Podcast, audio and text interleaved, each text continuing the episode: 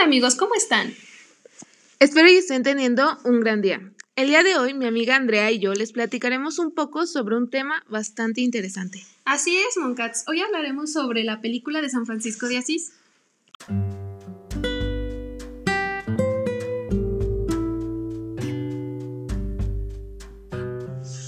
Una película preciosa, tanto que varias personas consideran que debe ser de cultura general. Estoy de acuerdo contigo, es una película bastante valiosa, además aprendes de una forma entretenida. Así es, te habla sobre cómo sobre cosas que muchos de nosotros desconocemos, lo cual no debe ser así, pero el día de hoy les hablaremos sobre esto. Exactamente, son datos muy interesantes que todos deben conocer, pero no se preocupen, nosotros se los contaremos.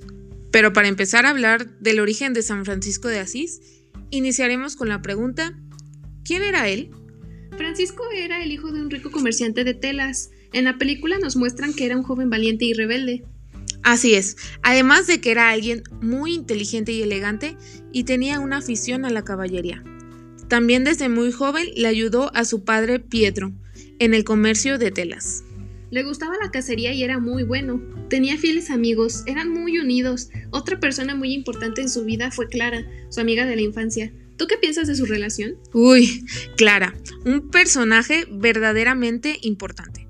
Solo puedo definirlo con dos palabras, pura e inocente. Alguien que, que sin duda marcó la vida de Francisco. Y más adelante les diremos el por qué. Pero no dejemos atrás a sus grandes amigos Pedro, Silvestre y Bernardo. Vaya, es un gran ejemplo de una amistad verdadera. ¿No lo crees, Andrea? Así es, estaban juntos desde pequeños compartiendo sus aventuras, sin olvidar al joven Pablo. Él también era muy importante y marcaría el destino de Francisco.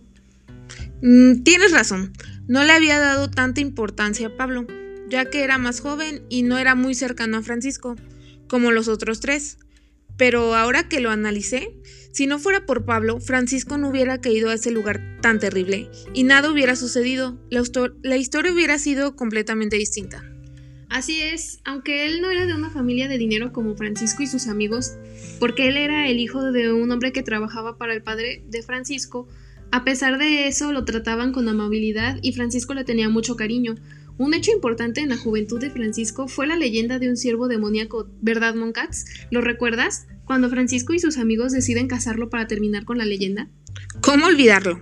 Estaban divirtiéndose cuando de pronto un hombre aparece herido por ese tal ciervo y a su causa este hombre muere. Es por eso que, que decidieron ir tras él. Pero lo encontraron y Francisco tenía todo para matarlo. Sin embargo, algo lo detuvo. ¿Alguna idea del por qué no lo hizo?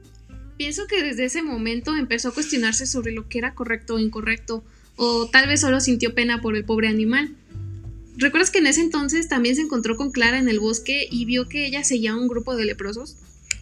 Sí, puede ser, ya que Francisco era un hombre muy inteligente. Puede que una parte de él no creyera que la leyenda era cierta. Y así es, al principio yo no sabía que era aquella niña con la que jugaba, pero al ver que Francisco le causaba gran interés y el cómo la veía fue evidente. Y ahí tal vez fue cuando tuvo su primera lección de humildad. ¿Tú qué piensas? En efecto, pienso que ver a Clara ayudando a ese grupo de leprosos fue su primer ejemplo de lo que era ayudar al prójimo. Sin embargo, aun cuando él no era una mala persona con los que eran de una posición más baja que él, eh, aún, él, aún él no sentía el deber de ayudarlos y no comprendía por qué Clara se arriesgaba tanto por ayudarlos. Exacto, fue el inicio tal vez ahí, pero sin duda la gota que derramó el vaso fue esa terrible experiencia. Y como dicen, aunque esté muy oscuro, siempre habrá una pequeña luz. Y así le sucedió, renació de esa fea experiencia, se dio cuenta de que aunque el panorama sea totalmente malo, lo importante es que su mirada sea pura. Aprendió a ver con el corazón todo lo que lo rodeaba, gracias al Evangelio, ese Evangelio escrito en vulgar que le dio aquel sabio, ese pequeño libro que marcó su vida. Así es, él no sabía lo que sucedería por entrar en la, en la rebelión con sus amigos, lo que resultó en un hecho espantoso y aun cuando fue hecho prisionero, leer el Evangelio lo mantuvo cuerdo, al menos en ese entonces, mientras estuvo preso. También fue gracias a León, el prisionero de la celda de al lado, quien le hacía compañía y fue quien al salir se encontró con Clara y le reveló el, el paradero de Francisco. Exacto. ¿No te parece curioso? Personajes que tal vez a alguien le parezcan insignificantes en el sentido de que no tuvieron tanto protagonismo, en realidad sean súper esenciales para el futuro de Francisco. Es genial. Fue cuando Francisco decidió seguir las palabras del Evangelio para poder vivir en paz, empezando con ayudar a los...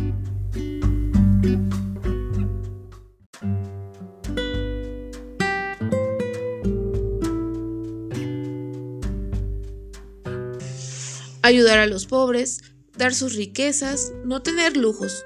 Pero fue cuando al hacerlo, queriendo regalar el dinero y telas de su papá, hubo descontentos y despojos. Así es, las personas de la ciudad y su padre no lo tomaron a bien, más bien lo tacharon de loco, no comprendían a Francisco, hasta su madre trataba de apoyarlo ya que lo amaba, pero al final también le dio la espalda. La única persona que lo comprendía era Clara. Una lástima que al inicio el padre de Clara lo alejaba de Francisco, pero con el tiempo ella se rebeló y escapó de su hogar para apoyarlo. Y fue cuando Clara fue consagrada a Dios. Y al mismo tiempo en el que Pedro y Silvestre, los amigos de Francisco, siguieron sus pasos y juntos construyeron el templo. Qué gran impacto tuvo, ¿no crees? Por eso te decía que qué buenos amigos, jamás lo abandonaron. Pero con el tiempo no solo fueron sus amigos y Clara. Por eso te digo que lo que Francisco quería comunicarles a todos tuvo un gran impacto. Así es, aunque al principio dudaron de él, al final no lo abandonaron y siguieron sus enseñanzas. Pero como dices, no solo fueron ellos, más creyentes se unieron a ellos y adoptaron su estilo de vida y vivían con humildad. Hasta el Papa reconoció a Francisco para... Para él era el enviado de Dios que le enseñaría el camino correcto. No sé cómo lo hacían, o sea, real, casi no tenían nada. Yo no podría hacer algo así, y menos cuando ya tuviste todo. Hablo de que Francisco, de tenerlo todo, decidió tener nada. Y así el Papa, aunque también fue otro que al principio no creyó en él totalmente, supongo que todos tal vez por miedo o porque era diferente a lo que estaban acostumbrados. Francisco fue un gran líder, fue cuando comenzó la orden religiosa. Ya sé, yo tampoco podría hacerlo, es tan difícil y la verdad me frustró mucho ver cómo vivían. Pienso que era algo muy drástico, pero así era como él interpretaba el Evangelio. Ya somos dos. Es interesante el poder ver una interpretación de lo que sucedió en el pasado y poder compararlo con la actualidad. Y si él quería anunciar la palabra de Dios, por ello le brindaron el permiso para vivir el Evangelio literalmente, es decir, la orden religiosa. ¿Tú qué piensas de esto, Andrea? ¿Crees que fue buena idea o que estaba algo descabellado?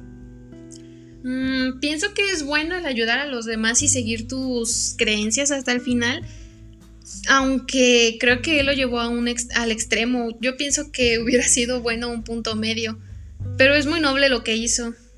Es bueno que otros siguieran sus enseñanzas. Exacto. Nos pudimos dar cuenta de la gran humildad, algo que en la actualidad a muchos nos hace falta. Incluso al televidente le da un aprendizaje sobre esta película. Es por eso que me gustó. Aprendes cosas increíbles y muy sabias. Tu cultura se enriquece. Así es, sería bueno tener al menos un poco de esa humildad y tratarnos de manera más amena entre nosotros. Es una película que te muestra las cosas de manera objetiva, además, a pesar de, de estar subtitulada y que no es muy moderna la película, no te aburre. Sin duda es algo que deberían poner en las escuelas un gran aprendizaje, un gran aprendizaje con un buen mensaje. No pierdan más tiempo y pónganla ahora mismo. Está en YouTube. Nosotras ya les hablamos un poco, pero créanme que faltan más cosas súper interesantes y nada como verla. Sí, véanla ahora, es súper interesante.